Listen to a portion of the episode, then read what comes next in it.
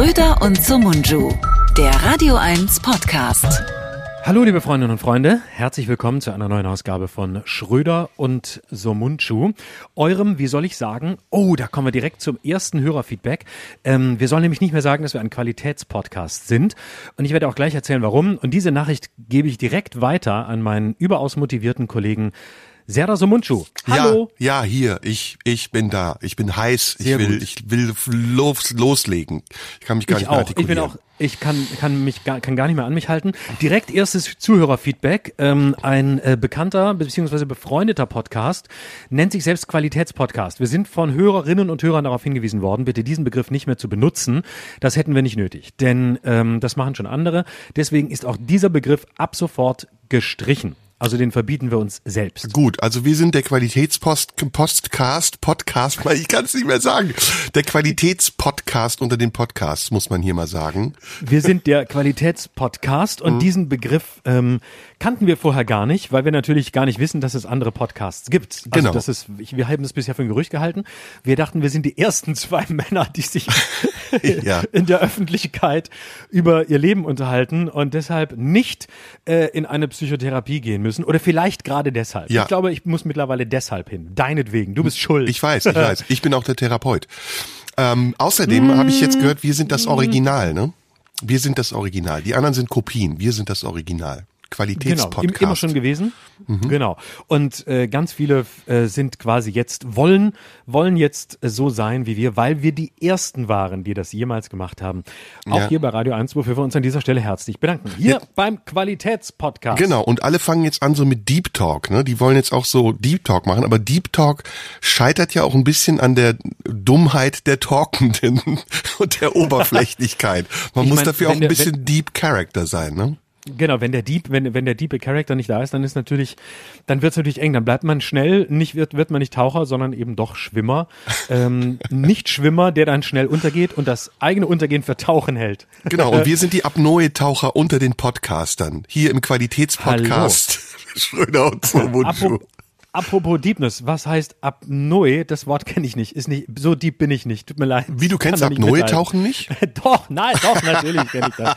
Ich wollte doch nur einmal, ich wollte doch nur einmal ganz kurz selbstreferenziell werden und mich direkt auf das zuvor Gesagte in einer selbstironischen Art und Weise beziehen, damit das hier nicht so todernst wird. Bitte Letzten- nicht selbstreferenziell sein. Nicht mehr selbstreferenziell sein. Doch, sein, aber nicht sagen. So war es, glaube ich. Sein, aber nicht sagen, weil wenn wir so sind und nicht sagen, dann merkt's keiner. So habe ich es verstanden. So, ja, wollen wir jetzt Deep wo- talken oder wollen wir Flat talken? Was, was ist das Programm? Äh, ich glaube, ich habe eine Flatrate bei dir, deswegen würde ich gerne Flat Talk. Nee, du, ich lass mich, ich lass mich einfach, ähm, ich lass mich gleiten. Ähm, ich lasse mich gleiten über das Meer, in das Meer hinein. Ich lasse mich gleiten in die Tiefe und wieder hinauf. Ich finde, wir suchen auch heute wieder das Schwere im Leichten und das Leichte im Schweren. Gut, gut. Ähm, ich habe ein Thema, das habe ich sogar Los. innerlich vorbereitet. Ähm, wollen wir über das Tagesgeschehen sprechen? Nö, ne? Das ist ja eh immer das gleiche. Corona Ist immer so. das Gleiche, haben wir alles hinter uns, das äh, können andere machen, Dritte die Welle. Talk beherrschen. Ja, ja, und dann machst du wieder eine Lauterbach-Parodie und dann sind wir wieder durch. Ja, Gottes Willen, wer will das denn? Hast du heute schon. Lauterbach parodiert? Nee, heute noch nicht. Doch, doch habe ich schon. Ja? Also immer nach dem Aufwachen mache ich das als erstes, um zu sehen, ob ich es noch kann, weil ich immer Angst habe, dass es weg ist. Meine früher hat, hat man mir immer zu Hause gesagt, ähm, wenn ich Leute nachgemacht habe, hör auf, irgendwann bleibt's dir. Das war immer der, der Satz. Also wenn ich dann so Grimassen gemacht habe, lass es, irgendwann bleibt's dir stehen. Und ähm, dann habe ich irgendwann immer Angst bekommen. Und heute ist es so, dass ich Angst habe, dass es, dass es mir nicht mehr stehen bleibt, weil ich in diesem Alter bin. Und äh, Dass es heute dir nicht ich, mehr äh, stehen bleibt. Okay, verstehe. Ja, das muss man, man muss, Die Angst man kennt muss man rumreden. unter Deep Talk. Genau, man, man muss drum rumreden, damit es nicht so deutlich wird, damit es mehr so in der Andeutung gespürt wird. Aber ich im Zweifel, wenn es einer kritisiert, eine Ausrede habe, dass es natürlich anders gemeint Ja. war. Ähm, und äh, nee, ich habe immer Angst, dass ich es nicht mehr kann. Deswegen wache ich immer morgens auf und mache direkt einmal lauter machen. Oh, es geht noch. Und dann kann ich in den Tag starten. Aber nur dann. Und dann mache ich nochmal kurz andere Figuren, Söder und so, weil ich bin Nachmachkünstler. Ich lebe vom Nachmachen. Ich bin Künstlertyp, der gerne Leute nachmacht. Und wenn ich nicht irgendwie fünfmal am Tag irgendwo bei- sein kann in der Öffentlichkeit, stelle mich auch noch einfach auf die Straße mit Maske, mache jemand nach und spreche irgendjemand an, der vorbeiläuft und sage, guck mal, wer war das? Hast du erkannt, trotz Maske? Na, na, na? Parodist, Und wenn er es ja. dann nicht erkennt, dann, ähm, ich bin Imitator. Imitator, Parodist. Nee, nee, ich nicht bin, Parodist, okay. Ich bin Stimmenimitator. So, Kann- lass uns doch mal, wir, alles geben. wir spielen Okay. Mhm. doch immer gerne. Und äh, wen kannst du alles imitieren? Komm, wir fangen jetzt mal ab, wirklich an mit der flachsten Version unseres äh, Qualitätspodcasts. Oh ja, das ist eine Frage, die mir noch nie gestellt worden ist. Ich kann ganz viele Leute imitieren und die liebsten sind mir die Toten. Ja. Ähm, Kohl kannst du sowieso, Helmut damit hast du angefangen, Kohl, ne? Mach mal, mach gut, mal. Kohl. Ähm, nehmen nehm will ich jetzt nicht. He- Heute nicht. Bin, bin zickig auch. Okay. Nee, habe ich jetzt nicht so Lust. Ich kann also, ich wie alle Imitatoren und, und Parodeure lebe ich von den Toten. Also ganz viel Reich Ranitzky, ganz viel Kohl. Ähm, Reich ich mag es auch immer, wenn. Helmut, wenn Helmut Schmidt gewünscht wird und so freue ich mich immer. Da mache ich gerne Helmut Kannst du Schmidt, auch weil dann Helmut Schmidt? Ich kann auch, aber ich kann von Helmut Schmidt eigentlich nur den, äh, ich kann eigentlich von, von Helmut Schmidt nur ein Wort, weil ich bin ja Jahrgang 1997 und deswegen kann ich nur, wie er immer bei Maischberger, wenn sie, wenn sie, glaube ich, drei Minuten mit einer Frage ansetzte, ähm, am Ende einfach sagte, nö. Und damit war die, damit war alles beantwortet. Nachdem er zwischen, zwischen Frage und Antwort eine ganze, eine ganze Mentholzigarette weggeraucht hat, weil sie so lange gefragt hat, dass er gar keine Möglichkeit hatte, mir irgendwas zu sagen, außer, nö. Ich habe jetzt in so einem Schund-Magazin im Internet gelesen über dich. Das habe ich dir, glaube ich, als Link auch geschickt, ne? Nee, hast du nicht, habe ich aber auch gesehen. Irgend so ein, so ein äh, Promi-Magazin. Ja, ja, ja, wo äh, gefragt wird, wer ist die Frau an seiner Seite und äh, so ein bisschen Genau. beschrieben wird. Und äh, da stand doch wirklich der Satz drin, du sähst gut aus. Der gut aussehende Imi Stimmenimitator oder sowas. Kann das sein? Nee, Stimmenimitator haben sie nicht geschrieben, nee, aber äh, irgendwie so ein äh, Kabarettist, bla bla bla. Und die, Übersch die Überschrift war ähm, ja, schon 1993 bei Harald Schmidt, so lebt er heute. Und dann habe ich das, dann ist mir das in den Google Alerts, die ich natürlich habe, wenn immer mein Name irgendwo auftaucht, einen Alert. Also da, wo Karl Lauterbach von einer Studie aus Harvard geweckt wird, werde ich geweckt, wenn irgendein Artikel über mich erscheint. In den Brunsbacher Nachrichten oder so, weil ich lese alles und ich sammle alles. Bin bescheidener Typ, weil ich hänge die dann die Artikel immer neben die Plakate meiner alten Programme, die ich in meinem Arbeitszimmer hängen habe. Also noch schlimmer ist ja, wenn Leute dann Zeitungsausschnitte kopieren und auf Facebook setzen, weil es sie online nicht gibt. Genau, genau und oder oder sie ausdrucken und dann aufs Gästeklo hängen, damit sich die Gäste noch einen auf einen runter piep können, ähm, während sie auf der Toilette sitzen oder so. Also ich habe pass auf, also es stand in diesem ähm, Promi-Magazin stand also so lebt er heute und da war ich sehr aufgeregt, weil ich natürlich wissen wollte, wie ich heute lebe, weil oft weiß ich selbst nicht genau, wie ich heute lebe. Und dann dachte ich, ich erfahre das aus dieser Zeitung und äh, dann dachte ich, oh jetzt kommt auch was über mein Privatleben. Man hat nämlich ein altes Foto von mir auch nochmal veröffentlicht mit einer Frau aus dem Jahr 2010 mit Sandy Mölling von den No Angels. Ja, hab ich gesehen, ja. Mit, Mhm. mit der ich mal eine furchtbare schlechte Quizshow bei, bei RTL 2 moderiert habe, eine der Tiefpunkte in meiner sogenannten Karriere. Und dann äh, habe ich ähm, und dann habe ich also gesehen, dass äh, privat wussten sie auch nicht mehr über mich, als ich selbst schon wusste, nämlich dass ich auch nicht weiß, was privat eigentlich so los ist. Und ähm, dann habe ich ge- gewusst, also dass auf Instagram nichts Privates über mich gibt. Das fand ich interessant, habe ich nochmal nachgeguckt, stimmt. Und dann habe ich erfahren, dass es auch sonst nichts äh, gibt und gar nicht weiß. Frau, Kinder gibt's äh, auch eine Freundin an seiner Seite ist nicht in Sicht, äh, stand da. Und ähm, dann habe ich gedacht, schade, also eigentlich lese ich Zeitung, um ein bisschen mehr über mich zu erfahren, aber wenn ich jetzt das weiß, was ich selbst schon wusste, okay, ist auch, ist auch Journalismus. Stand da nicht irgendwie Leute von. Partner an seiner Seite? Es war irgendwie so zweideutig. Nee, ich glaube, es war schon auf, äh, es war schon auf Frauen, glaube ich, gemünzt. Also man hat mir schon unterstellt, dass ich äh, offensichtlich mindestens zeitweise heterosexuell sein könnte. Na, das ist die Vorstufe, ich sag's dir. Die nächste Stufe ist dann ähm, Baby da. Das ist ja, ist ja Standard. Äh, oder ähm, Trennung gibt's auch. Ähm, ja, aber ist doch Trennung super. von, Trennung von der, die nicht in Sicht war. Ja, aber warum ist es eigentlich so? Also gut, diese Boulevardmedien interessieren sich halt für so einen Scheiß, ne? Aber Ja. ähm, ist das so ein bestimmtes Stadium, in dem die dann aufmerksam werden auf einen und ist das so ein Standard, dann über diese Punkte zu schreiben? Also wer ist die Partnerin, wie lebt der sonst? Und dann immer so einen kleinen Ja, ja. Wikipedia-Überblick zu geben? Wem bringt das was? Ich frage das, ich frag mich das auch. Vor allem ist es wirklich so ganz klassisches Click, Clickbaiting, oben reinzuschreiben, ähm, man weiß, äh, jetzt so lebt er heute und dann ähm, kommt halt wirklich gar nichts. Und das ist echt interessant. Also es zeigt einfach, wie bestimmte Medien funktionieren. Also ich glaube, dass sehr viele so funktionieren. Ähm, aber hier ist es halt so ganz offensichtlich. Ich weiß es nicht. Ich weiß auch nicht, wer sowas liest. Ich kannte die Seite nicht mich mal bis dahin. Doch, doch, die ist Ähm, bekannt, die ist sehr bekannt. ja? Mm, Ja, eine der Ähm, bekannteren. Ja, wahrscheinlich. Ich habe, glaube ich, auch schon mal irgendwie so ähm, in der Timeline irgendwie ist an mir vorbeigeflogen, aber weil ich mich für so Boulevardzeug auch so, ähm, außer der großen Bildzeitung natürlich, nicht interessiere, habe ich es auch nie weiter verfolgt. Mhm.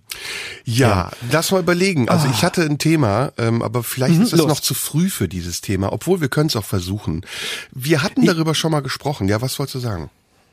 Nee, ich finde wichtig, dass wir Themen frühzeitig ansprechen. Man muss immer, und lass mich da noch ganz kurz einmal als Karl, Lauterbach, wie Karl Lauterbach es sagen würde, ich mache keinen Karl Lauterbach heute, aber wir müssen auch inhaltlich, und das meine ich sehr ernst, wir müssen auch inhaltlich vor der Welle bleiben. Das heißt, bei uns in unserem Deep Talk Qualitätspodcast werden die Themen schon besprochen, bevor sie überhaupt bei den Menschen angekommen sind, sodass man irgendwann uns nochmal anhören kann in ein paar Monaten und dann sagen kann, guck mal, die haben damals schon drüber geredet. Deswegen bin ich sehr dafür, dass wir inhaltlich vor der Welle bleiben. Okay, okay, gut.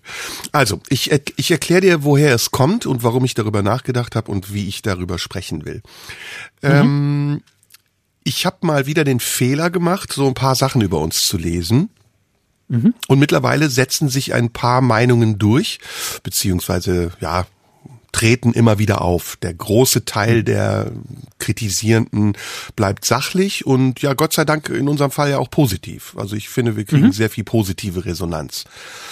Ähm, dann gibt's diese total verstrahlten, die nachts offensichtlich im besoffenen Kopf ähm, 15 Einträge hintereinander machen die mhm. auch immer unverständlicher werden und irgendwann äh, irgendwo landen. Bei ihr seid ja alles Systemlinge und dann sind die Worte auch nicht mehr komplett. Du merkst richtig, da bricht was ab. Ähm, und dann gibt es, dann gibt es die Fraktion, die sagt, ähm, Florian ist zu dumm oder Serra ist zu dumm oder hört sich gerne reden. Ähm, und die Fraktion, da haben wir ja auch schon drüber gesprochen, die uns gegeneinander ausspielen will. Also geh doch woanders hin, das ist nicht gut genug für dich, du kannst doch viel mehr. Ähm, jetzt mal abgesehen davon, dass wir nicht mehr selbstreferenziell sein wollen, ist das übergeordnete Thema, über das ich sprechen wollte. Warum gibt es eigentlich so viel böse und schlechte Energie auf dieser Welt? Oder bilde ich mir das nur ein und denke, ich wäre die gute Energie?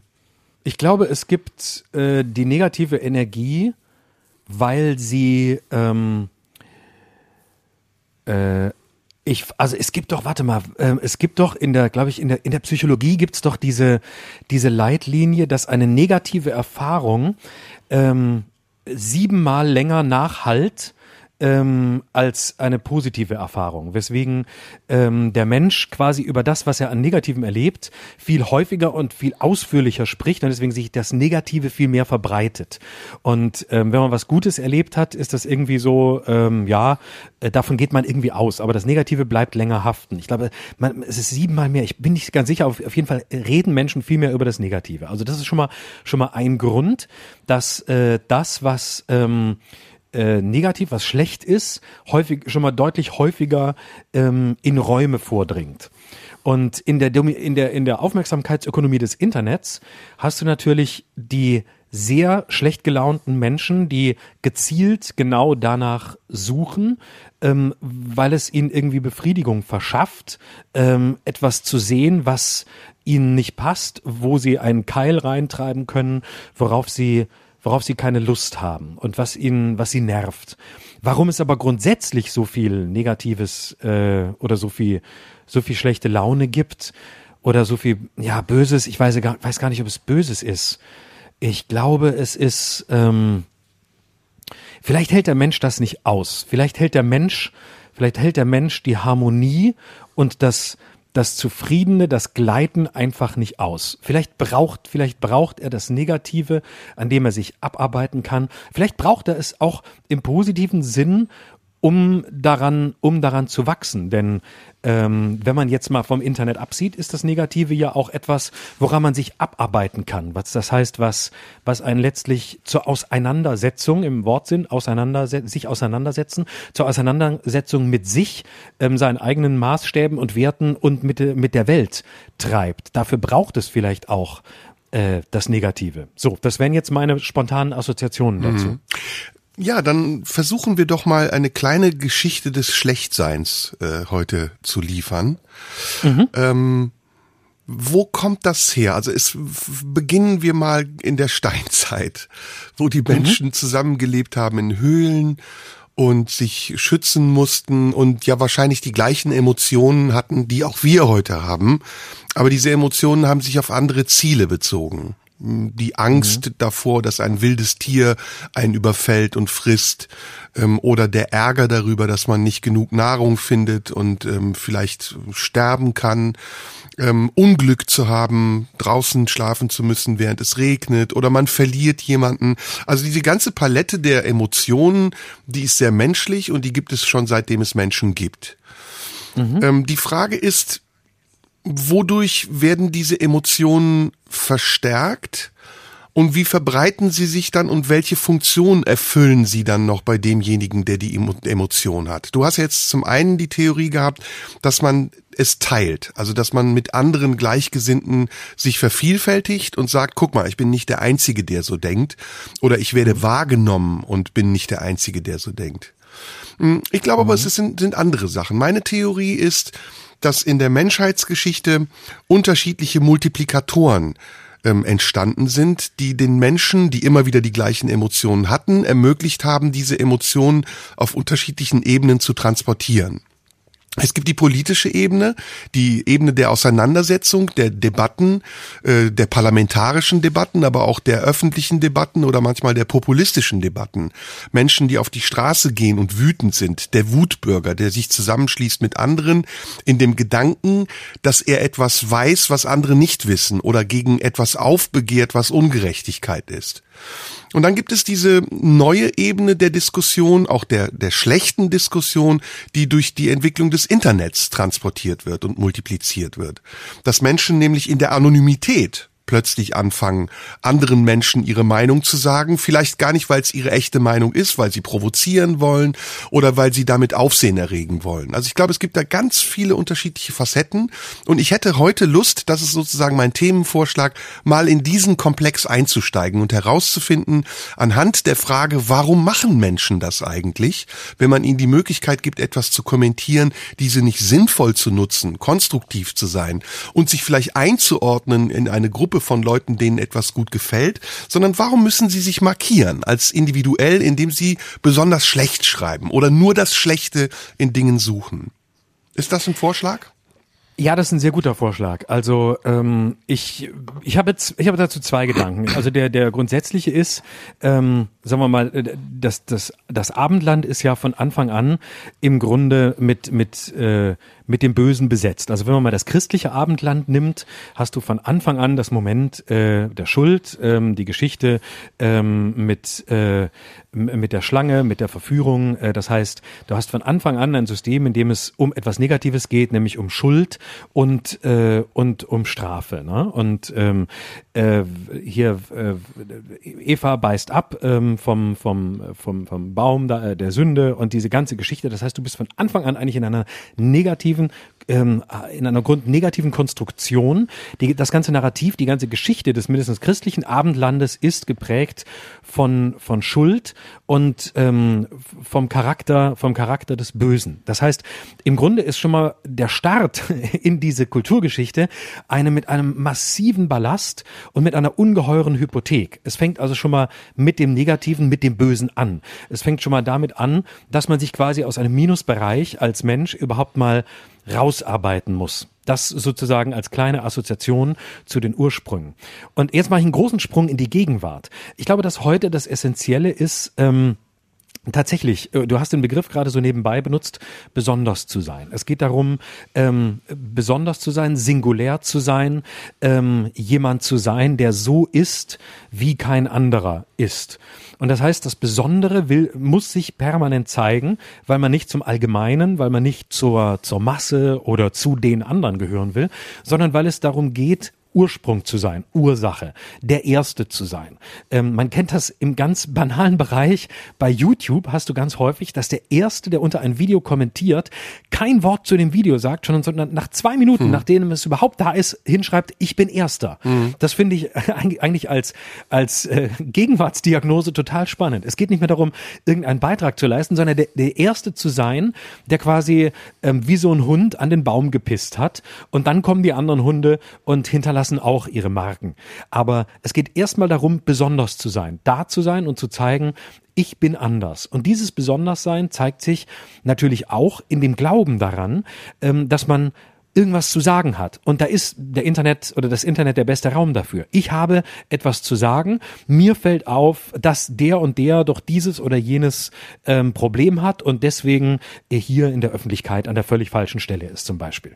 Also ich diagnostiziere etwas ähm, an jemandem oder an dem, was jemand tut, was noch keiner vor mir gesehen hat. Und dann geht es drum, ähm, äh, sofort das Dopamin auszuschütten äh, in sich, indem man sieht, oh, guck, da finden das so und so viele Leute genauso oder sie sehen es eben anders. Aber das Wichtigste ist quasi äh, im Kommentarbereich des Lebens der Erste zu sein, an dem dann möglichst viele sich abarbeiten, liken, disliken und weiter kommentieren. Ich glaube, es geht um das Grundgefühl der Gegenwart, irgendwie besonders sein zu müssen und herauszustechen, was viele Leute motiviert, irgendwas zu sagen, egal welchen Zusammenhang es hat, auch, auch wenn es keinen hat, trotzdem was zu sagen. Hm.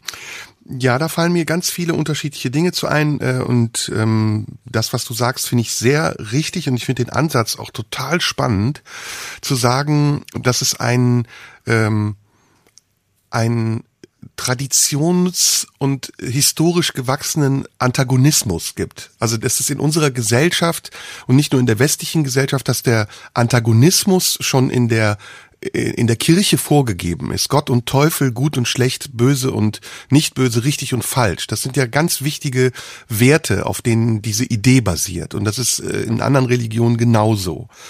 Ähm, die, der philosophische Antagonismus, der ja Beitrag zu einem Diskurs ist, in dem es eine Gegenseite gibt, die entweder den Advocatus Diaboli einnimmt oder eben ein Argument vertritt, um darüber eine Debatte entstehen zu lassen, die scheint ja gar nicht mehr zu existieren, weil wir A, gar nicht mehr diskursfähig zu sein scheinen. Das hat wiederum etwas damit zu tun, dass die Medien, die wir benutzen können, um uns auszudrücken, unmittelbarer und mehr geworden sind und wir gar nicht mehr so viel Zeit haben oder uns nehmen, darüber nachzudenken, was wir eigentlich wirklich sagen wollen. Und es kommt dazu, das finde ich wichtig, dass die Anonymität auch eine große Rolle spielt. Also wir, wir sind nicht mehr wirklich wir, wenn wir reden mit anderen, sondern wir sind eine Figur oder wir sind ein Stellvertreter einer Figur, manchmal sogar unserer selbst oder Teile unserer selbst. Und das ist ähm, meiner Meinung nach einer Sache auch zuzuordnen. Wir sind jetzt sehr viele Epochen haben wir übersprungen. Wir hätten im Mittelalter uns noch lange aufhalten können. Bei der Renaissance finde ich, die ein wichtiger Wendepunkt ist. Ähm, als, als Kontra auch zu dem, wie kirchliche Moral und Wertvorstellungen waren. Ähm, aber lass uns ruhig in die Jetztzeit springen, sonst wird das zu akademisch. Ich glaube, dass das Dilemma das dazu führt, dass wir immer oberflächlichere Diskussionen führen und in diesen Diskussionen selten an den Kern der Sache kommen und nicht nur ähm, eine Diskussion führen, um ein Ergebnis zu erzielen, sondern diese Diskussionen hauptsächlich auch führen, um uns selbst in der Diskussion darzustellen, als besonders klug, als erhaben, als vielleicht böse, als eben Gegenpunkt dass das sehr viel damit zu tun hat, dass das Individuum durch den Kapitalismus und das System des Kapitalismus, in dem wir leben, eine sehr große Bedeutung bekommen hat. Und dass man diese, diese Bedeutung des Individuellen sich oft dadurch zurückholt, dass man glaubt, es ist besser gegen den Mainstream zu sein. Also ich, ich lese zum Beispiel oft Einträge, bei denen ich denke, da nervt es einfach jemanden, dass zu viel Positives steht und er sagt sich, so, jetzt hau ich mal in die Kerbe und sag mal was ganz Negatives, was auch absurd ist. Denn selten hin und wieder schon, das muss man der Fairness halber sagen, sind ja diese Kritiken wirklich konstruktiv. Also da schreibt ja nicht jemand einen Gedanken, der unseren Gedanken ergänzt oder er bedankt sich bei uns für unseren Gedanken und sagt, ich hätte da aber noch einen, sondern in der Regel werden wir korrigiert und in der noch regelmäßigeren Regel werden wir beschimpft. So als hätten wir irgendwas angestellt, wofür wir bestraft werden müssen. Dabei ist ja unsere Absicht nichts anderes, als uns zu unterhalten und mit unserer Unterhaltung andere Menschen zu unterhalten. Also ich sehe da keine negative Absicht. Ich sehe auch nicht, dass wir Menschen angreifen. Im Gegenteil, wir haben uns sogar entschuldigt, falls das der Fall gewesen sein soll. Oder?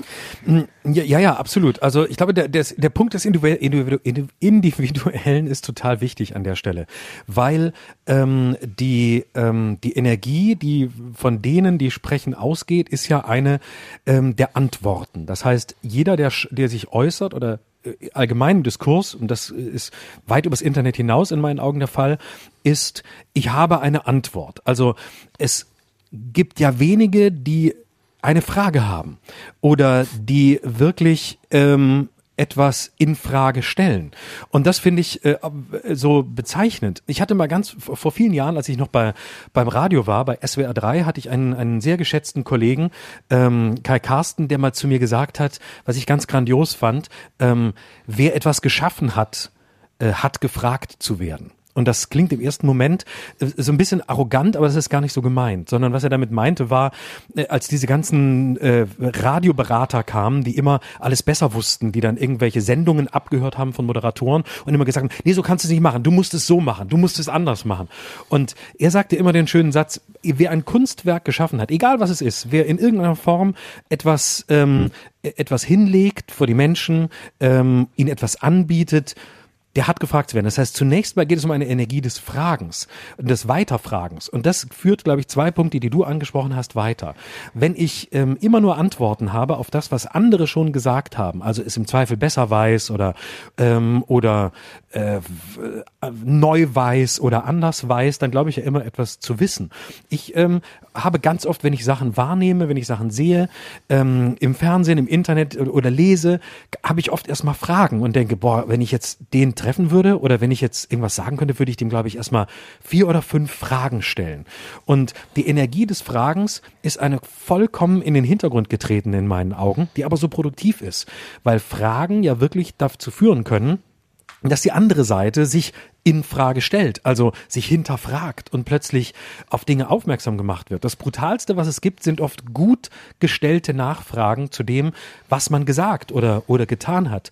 Ähm, aber da wir in einer Kultur des permanenten Antwortens leben, deswegen sind ja auch die Kommentarbereiche immer weitere Replies, ähm, gibt es ein ein, ein Wettbewerb ähm, um das noch schnellere, noch höher, noch schneller, noch weiter verkürzte, schnell ausgedrückte, schnell hingeworfene, ähm, assoziativ dargebotene, auf das irgendwie wieder ähnlich emotional geantwortet werden kann. Und es wird nie gefragt. Und das macht mich oft traurig, dass wir so wenig Fragen haben an die anderen, an die Welt, an die, die ähm, um uns sind. Ja, und das hat, glaube ich, einen Hintergrund. Also ich glaube, ich muss leider wieder Kapitalismuskritik äh, liefern. Ähm, ich glaube, das Prinzip des Marktes funktioniert ja in wesentlichen Punkten dadurch, dass man erforscht, wie der Konsument denkt. Das ist ja sehr wichtig. Sonst weiß man nicht, wie man sein Produkt an den Mann bringen kann. Gleichzeitig muss man aber dem Konsumenten das Gefühl geben, dass er einzigartig bleibt und nicht erforscht wird und nicht ähm, einzuordnen ist. Deswegen glaube ich zum Beispiel auch, ähm, dass wenn du in den Supermarkt gehst, die Produkte, die entwickelt werden, in bestimmten Zyklen immer wieder neue Gesichter bekommen. Also Chipssorten zum Beispiel. Wir haben mittlerweile hunderte von unterschiedlichen Chipssorten, die, glaube ich, dem Käufer das Gefühl geben sollen, ich bin der Einzige, der diese Chipssorte kennt und kauft und sobald andere die auch kaufen, will ich die nicht mehr haben. Dann wird's mir zu gewöhnlich. Und das zentrale Funktionsmittel, glaube ich, dafür, dass man das kann, dafür, dass Marktforschungsinstitute wissen, was müssen wir eigentlich jetzt machen, was entspricht dem Zeitgeist, ist, dass man weiß, was die Leute denken. Und deswegen werden wir permanent dazu aufgefordert, unsere Meinung zu äußern. Ähm, es wird uns gleichzeitig suggeriert, dass unsere Meinung wichtig ist. Dabei geht es gar nicht wirklich um die Meinung, sondern es geht um die Statistik, die sich hinter dieser Meinung verbirgt. Also 15 Leute haben gesagt, sie finden das gut, drei Leute haben gesagt, sie finden das schlecht, vier Leute haben gesagt, sie haben keine Meinung dazu. Und das ist ein großer Irrtum, der, finde ich, ähm, in Paarung mit dem, was wir hier eigentlich machen, und das würde ich mal im weitesten Sinne als Kunst bezeichnen, ein katastrophales ähm, Fehlverständnis, ein Missverständnis beinhaltet, nämlich dass Kunst eine Aufforderung zur Meinung ist. Das ist Kunst nicht. Kunst ist eine Aufforderung zur Wahrnehmung. Und in der Wahrnehmung von Kunst ist auch eine Selbstreflexion und nicht eine Projektion enthalten. Und das ist der grundsätzliche Fehler, der dadurch eben entsteht, dass die Menschen glauben, ah, guck mal, da ist eine Kommentarspalte, da kann ich was reinschreiben, weil meine Meinung ist ja gefragt und nicht meine Wahrnehmung. Und das ist schade, weil ich gleichzeitig finde, dass das zu einem sehr antidemokratischen Verhalten führt. Wir nutzen nämlich nicht mehr die Möglichkeit der freien Meinungsäußerung dafür, dass wir uns repräsentieren und die Gedanken, die wir transportieren wollen, hineinpacken in die Aussagen, die wir machen, sondern wir reproduzieren Scheingedanken. Wir tun so, als ob und wissen im Grunde genommen gar nicht, was wir dazu denken, weil wir uns A nicht die Zeit lassen, dazu etwas zu denken und B noch nicht mal in den Diskurs gehen und hören, was der andere dazu denkt. Und das ist traurig. Also ich finde das im Grunde genommen traurig, denn es ist eine Unterwanderung unserer Möglichkeiten. Es ist eigentlich ein Festhängen an einer sehr oberflächlichen Ebene. Ähm, ich, äh, mehreres dazu finde ich finde ich sehr spannend. zunächst zum zum äh, äh, zu deinem kapitalismuskritischen Einwand. Ähm, es ist ja es ist ja tatsächlich eine große, ein großes Missverständnis, dass jeder heute äh, eine Meinung haben muss angeblich. Es muss nicht jeder eine Meinung haben. Und man muss auch vor allem nicht zu allem eine Meinung haben. Ich finde es manchmal sehr produktiv zu sagen, Dazu habe ich keine Meinung. Ich weiß es nicht. Ich, ich, ich, oder ich bin ambivalent. Ich habe keine Ahnung. Ich bin hin und her gerissen.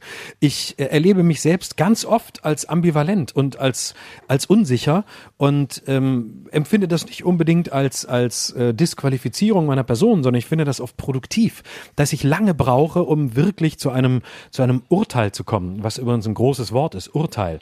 Also ich bin oft gar nicht, ich, es muss nicht immer jeder zu eine, eine Meinung haben. Äh, das, ist, das heißt ja auch Meinungsfreiheit und nicht Meinungszwang oder Meinungspflicht. Ähm, und dieses Missverständnis, dass heute jeder alles sofort wissen muss, bewerten muss, ähm, irgendwie äh, kalibrieren muss, einordnen muss, scoren muss am besten, ähm, genauso wie er gescored wird und alles in Zahlen ausdrücken muss, zeigt er im Grunde nur eine Verzweiflung an. Also nur wenn ich verzweifelt bin, brauche ich Zahlen. Ansonsten lebe ich in den Zwischenräumen.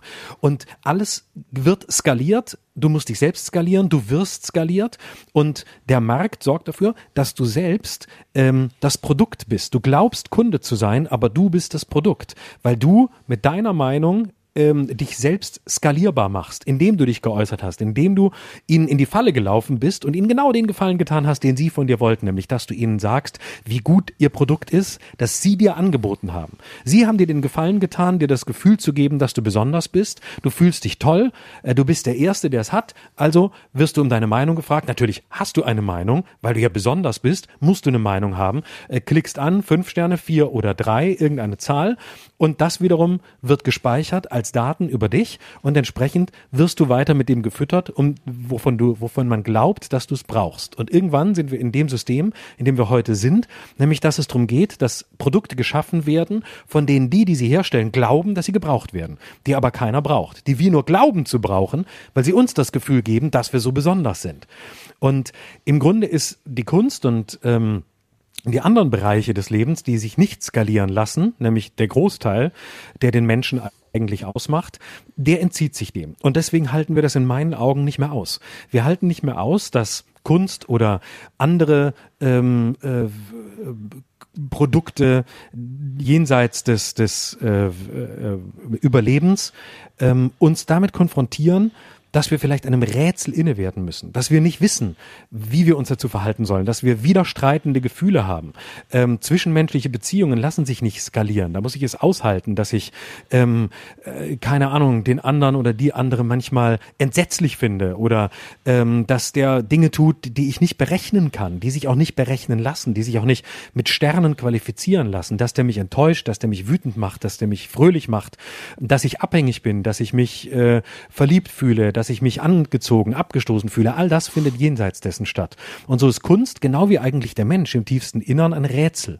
Und es geht in meinen Augen eigentlich darum, einem Rätsel inne zu werden und dem zu folgen, dass es nicht restlos sich zeigt und nicht restlos beantwortbar ist. Und dann sind wir im Bereich der Ambivalenz, im Bereich der Ambiguität, die wir kaum noch aushalten Ja, und das ähm, führt ja noch auf einen weiteren Argumentationsstrang, nämlich dass die Gesetze des Kapitalismus und des Marktes offensichtlich auch unsere Werte und unseren Bezug zu Dingen verändern, die jenseits des Marktes passieren, also zum Beispiel zu Kunst. Ähm, Jetzt müssten wir definieren, und das haben wir auch schon oft versucht, ab wann ist etwas Kunst. Und es gibt da ein paar Dinge, die man, glaube ich, einig festlegen kann. Kunst ist ab dann Kunst, wenn es sich selbst als Kunst empfindet. Das ist schon mal ganz wichtig, dass derjenige, der das macht, auch sagt und weiß, dass er das als Künstler macht oder mit einem künstlerischen Anspruch macht. Kunst äh, bedeutet auch irgendwo stattzufinden. Also nicht äh, bei sich zu Hause, da kann es auch stattfinden, aber sobald zum Beispiel in der, in der darstellenden Kunst Zuschauer hinzukommen, Zuhörer hinzukommen, dann ist das Setting klar. Das ist dann eine Vorstellung. Sie kann sich Kabarett, Theater, Comedy, sonst wie auch immer nennen. Podcast übrigens, der anspruchsvollste Podcast Deutschlands oder Qualitätspodcast, würde ich sogar sagen. Deep Talk Podcast. Deep Talk Podcast. Also das ist Kunst und sobald etwas anfängt, Kunst zu werden, ist das Gesetz des Marktes nicht mehr gültig. Jetzt gehen aber die Leute mit den Gesetzen Mar des Marktes an die Kunst und sagen zum Beispiel, ich beschwere mich darüber, dass die Kunst nicht meinem Wertesystem entspricht. Sie bricht mit meinem Wertesystem und deswegen, jetzt kommt das Paradoxe, nutze ich meine Freiheit, um meine Meinung zu sagen, um nach einer Obrigkeit zu fordern, die die Freiheit des Künstlers beschränkt. Also wie paradox das eigentlich ist. Ne? Mhm. Ähm, mhm. Das ist ein fatales Missverständnis, was zu zwei Dingen führt. Zum einen dazu, dass die Freiheit, die wir brauchen und die wir auch benutzen könnten, um uns auszudrücken und miteinander, jetzt komme ich zum Standardbegriff, den wir am Anfang hatten, besser umzugehen, gut miteinander umzugehen, friedlich, wohlwollend, konstruktiv, bereichernd, dass wir die nicht nutzen und verschwenden für Dinge, die uns überhaupt nichts bringen, nämlich wir lassen negative Energie ab und ernten dafür auch negative Energie wir verspielen sogar mal Aufmerksamkeit dadurch, dass wir redundant werden und uns oft wiederholen in unserer Kritik. Und wir erreichen nicht das, was wir wollen, das nämlich zu ändern, was wir kritisieren. Und das andere, ist, dass die Kunst unter diesen Bedingungen sich auch nicht mehr entfalten kann. Dass der Künstler plötzlich anfängt darüber nachzudenken, was er mit seiner Kunst bewirkt. Dann macht er die Kunst nicht mehr für sich und um sich auszudrücken, sondern dann macht er die Kunst, um dem anderen etwas Gutes zu tun oder ihm einen Gefallen zu erweisen oder besonders gefällig zu sein und Anerkennung zu bekommen für etwas, was er ja im Grunde genommen gar nicht ist. Und das finde genau, ich ist, dann, ist, ist spannend. Also da, da kommen wir zu ja. ganz vielen anderen Themen, die wir hier besprechen genau. können. Äh, und dann fängt der und dann fängt der Künstler nämlich an, äh, selbst zu dem Banausen zu werden, ähm, der er sonst immer bei den anderen sieht. Nämlich er versucht dann ähm, eine der schlimmsten Formulierungen mit seiner Kunst den Menschen etwas zu geben. Ja, also also ein Künstler, der glaubt, er muss etwas geben oder ein ein ein Rezipient, der glaubt, der Kun das Kunstwerk habe ihm etwas zu geben. Das gibt mir nichts. Äh, es, Kunst gibt dir auch nichts. Kunst wirft dich auf dich selbst zurück und stellt dich in Frage. Und ähm, äh, ähm, boah, da fällt mir gerade ein total, äh, Entschuldigung, wenn ich kurz zitiere. Nee, nee, mach mal, mach mal. Es ist ein sehr inspirierendes Thema. Ne? Du, am Anfang dachtest du, was für ein banales Ding, aber es ist doch ein großes Thema, nein, nein. oder? Ja, ja, ja, pass auf. Mir fällt gerade ein großartiger Satz ein von, äh, von, von Paul Celan, der mal den schönen Satz gesagt hat, ähm, äh, gehe, ähm, äh, gehe mit der Kunst, äh, die Kunst befreien, nein, gehe mit der Kunst in deine ureigene Enge und setze dich frei. Was für ein großartiger Satz. Ja, ja, also ja. Ähm, da, darum geht's. Also es geht nicht darum, dass es einem etwas gibt oder was häufig in unserem Genre äh, be beliebt ist, ähm, dass, dass, dass der Künstler jetzt mir nochmal das sagt, was ich sowieso schon wusste, weswegen ich Eintritt bezahlt habe, dass ich dann an der richtigen Stelle nochmal Jawoll rufen kann und in die Händchen klatschen kann.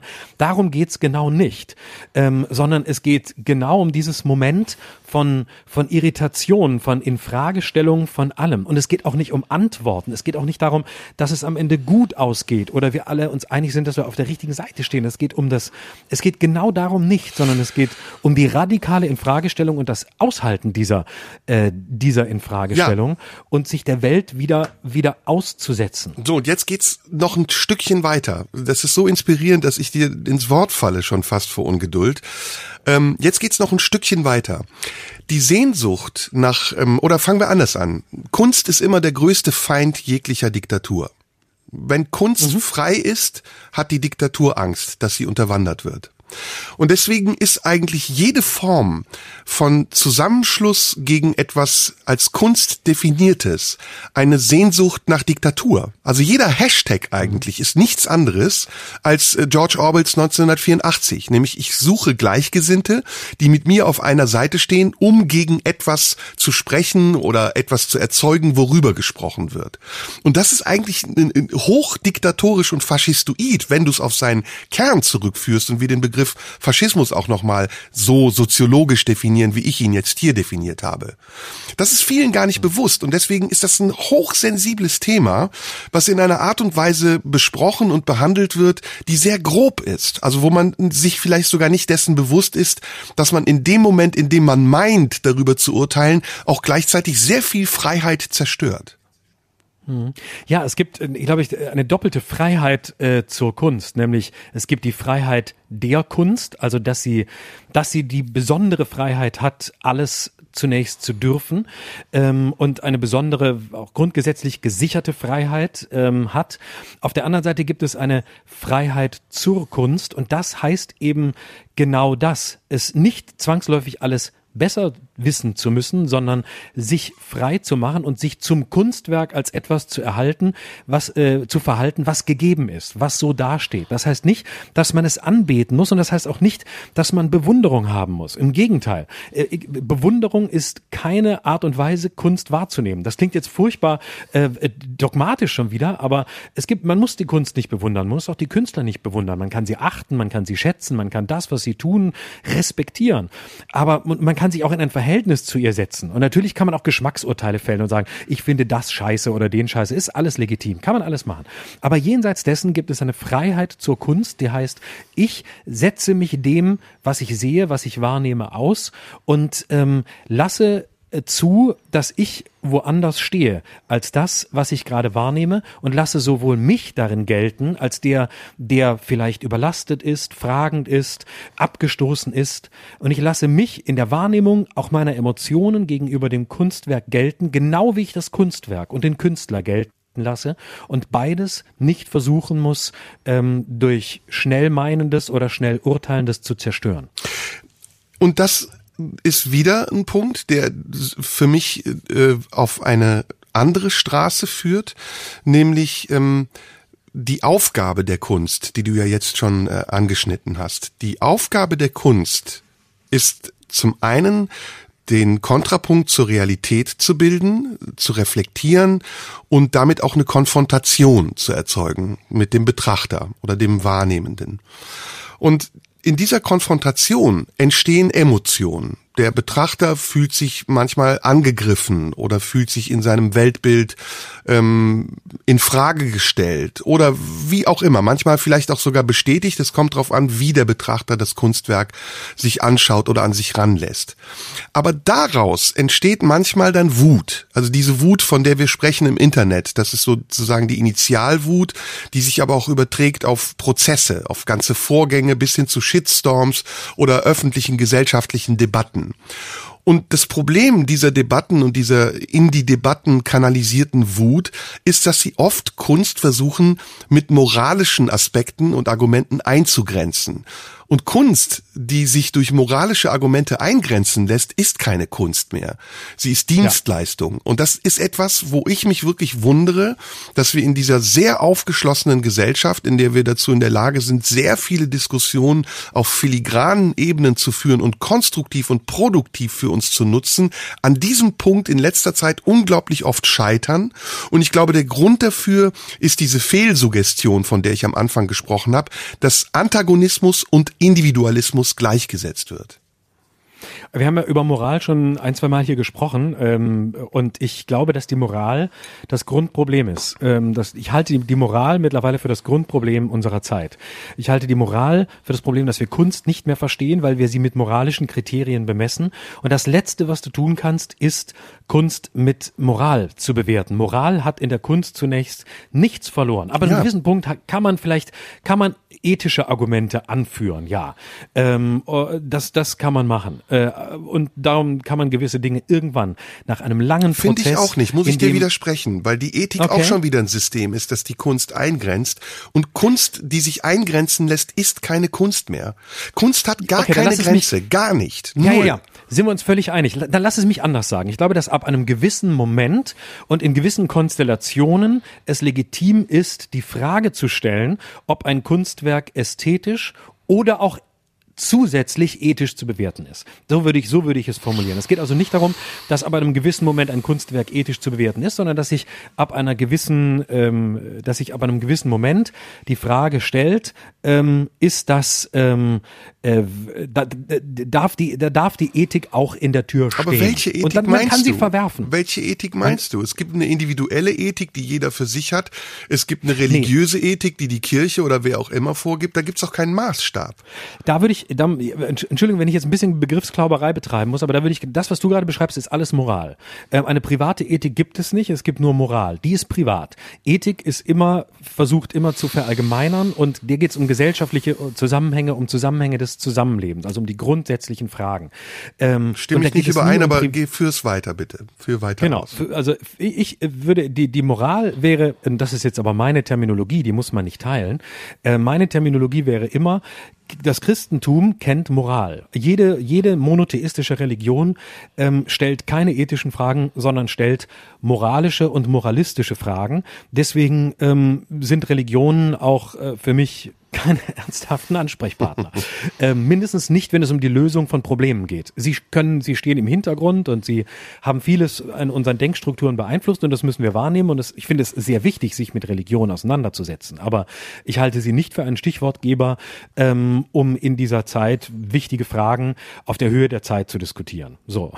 Und deswegen ist christliche Moral auch eine zutiefst in Frage zu stellende Moral, weil sie eben, ähm, weil es ihr nicht um ein gesellschaftliches Zusammenleben geht, geht und weil es ihr eben nicht darum geht, ähm, Grundsätze des Zusammenlebens zu finden, sondern weil es ihr darum geht, ähm, aufgrund irgendeiner äh, Geschichte, die erzählt wird, ähm, einen, einen Gott oder eine gottesähnliche Figur zu kreieren, ähm, der sich dem, der Mensch gleich machen soll. Das heißt, das hat mit Ethik in meinen Augen nichts zu tun. Aber lass uns doch mal Aber, die Begriffe etwas simpler definieren. Also was ist Ethik? Was ist Moral? Also die ethische äh, Beispiel. Ähm, Moral ist, wenn ich sage, ähm, zum Beispiel, ähm, ich finde es äh, moralisch verwerflich, ähm, äh, beispielsweise ähm, zwei Menschen gleichen Geschlechts zu zeichnen in einem Bild, die eine sexuelle Handlung miteinander vornehmen, weil ich finde, es ist, entspricht nicht meiner Moral. Ich möchte das nicht sehen. Das ist privat. Das also sollen die Leute Wertung. zu Hause machen. Es ist eine Wertung. Genau. Mhm. Und es ist meine Moral, dass ich sage, oder ich lehne Homosexualität ab. Ich sage, ich finde das schlimm. Ähm, das äh, ist mein, meine Moral ist eine, die sagt, ähm, ich möchte das nicht. Das und und Ethik ist ein Grundsatz, oder? Kann man das genau. so sagen? Und Ethik, Ethik ist der Grundsatz zu sagen, warum? Ähm, wenn es ein Werk gibt, wo zwei Männer oder zwei Frauen sexuelle Handlungen vornehmen und das ein Maler malt, dann kann man, dann ist das selbstverständlich Kunst und dann können wir uns darüber unterhalten, ähm, was, wa, warum zeichnet er das, was zeichnet er da und dann können wir sagen, schadet dieses Kunstwerk jemandem? Nein. So. Schadet es jemandem, wenn zwei Menschen gleichen Geschlechts ähm, rummachen oder wenn äh, zwei Menschen unterschiedlichen Geschlechts BDSM betreiben, äh, weil sie es lieben? Ist das dann, äh, schadet es jemandem? Nein. Wenn sie sich beim Sex verletzen wollen, okay, bitte, sie tun es in Einverständnis. Okay, aber dann lass uns. Das ist Ethik. Dann lass uns nochmal zurückkommen auf die Frage Kunst, die sich nicht eingrenzen ja. lassen darf. Ähm, Ethik und Moral sind Begriffskomplexe, die, finde ich, anders als du, auch ähm, individuell passieren. Also äh, zwischen Partnern zum Beispiel, es, in Familien. Es gibt eine Familienethik, es gibt eine Beziehungsethik. Aber das würde zu weit wegführen und zu, zu dezidiert mhm. sein. Warum ist die Kunst frei von Moral und Ethik? Was ist die Verantwortung von Kunst? Was ist die Funktion von Kunst? Und wodurch entsteht das Missverständnis, dass Kunst angreifbar sein darf durch gesellschaftlich, moralisch, ethische, jetzt nehmen wir alle Begriffe in einen Topf, äh, die definieren, bis wohin etwas gemacht werden darf. Warum ist das so? Also ich denke, es war bis zu einem gewissen Punkt immer so und im Moment haben wir in dieser Diskussion eine Zuspitzung. Ähm, und das schließt vielleicht an der Stelle an, an das Argument des Besondersseins. Wenn jeder besonders sein will, ähm, dann haben wir Hochkonjunktur der Moral, weil jeder seine eigenen Maßstäbe über alle anderen setzt. Mhm. Wenn es darum geht, individuell zu sein oder mindestens, sagen wir eher singulär zu sein, also ähm, immer äh, anders zu sein als die anderen und noch einen Schritt weiter zu sein. Dann, dann äh, beginnt ein Wettlauf des Urteilens über die Welt und ähm, ein Wettlauf um die möglichst eindeutige Interpretation also der Welt. Also wissen wir den Wert der Kunst gar nicht zu schätzen und sind gar nicht dankbar dafür. Simpel gesagt. Na, ich, das wäre, glaube ich, zu einfach und zu eindimensional, aber es, ich glaube, es gibt nach wie vor sehr viel Freiheit der Kunst und es gibt auch sehr viele Leute, die diese verteidigen und die diese, ähm, diese Wichtigkeit sehen und hochhalten. Aber die Kunst ist eingeschränkter, als sie es schon war. Ähm, und sie ist heute, ähm, sie, sagen wir, na, es ist, ist aber auch zu simpel gesagt. Ich muss es zurücknehmen. Sie ist nicht eingeschränkter, als sie es schon war. Ähm, sie wird weniger in ihren Möglichkeiten und in ihrer Weite wahrgenommen und in ihren ähm, irritierenden Fähigkeiten, sondern sie wird stärker wahrgenommen ähm, in dem, was sie soll, was sie nicht soll. Ist sie heilig? Ähm, das heißt, sie wird, sie wird in der Enge wahrgenommen. Ist die Kunst heilig? Ich tue mich unglaublich schwer mit dem Begriff heilig. Ähm, heilig als äh, unversehrbar gemeint, also unangreifbar. Auf einem Podium, das sehr weit neben dem Göttlichen steht. Ich würde nicht sagen, dass sie unangreifbar ist, weil alles muss angreifbar sein und alles muss auch in Frage stellbar sein. Warum? Das ist wahrscheinlich mein Problem mit dem Heiligen. Ähm, äh, ja, sie, sie darf in Frage gestellt werden, sie darf auch kritisiert werden, sie darf ähm, äh, sie, sie liefert, sie lebt ja auch letztlich ähm, vom Betrachter, von dem, in dem sie etwas auslöst. Und man würde die, denjenigen, der rezipiert, auch den, der es produktiv tut, ja quasi auslöschen, wenn man ihr Heiligenstatus Nein, aber darf man ihn höher stellen? Darf der Kritisierende sich über die Kunst stellen und urteilen? Klar, das darf er schon.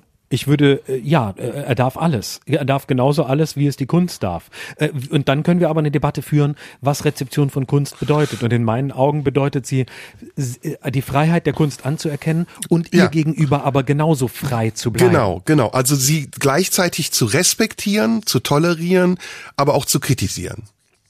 Genau, mhm. genau. Und mhm. deswegen, äh, sie ist nicht unangreifbar und sie ist nicht heilig. Nein, sie, sie, sie setzt sich aus und sie konfrontiert. Also muss sie sich auch auf der anderen Seite ähm, konfrontieren lassen. Die Frage ist dann nur, womit man sie konfrontiert. Jetzt mit ästhetischen Fragen oder mit moralischen. Und dann sage ich natürlich sofort mit ästhetischen jetzt nochmal ganz zurück an Anfang. Ähm, böse und nicht böse, gut und schlecht, Kritiken, die dazu geführt haben, dass ich mir darüber Gedanken gemacht habe.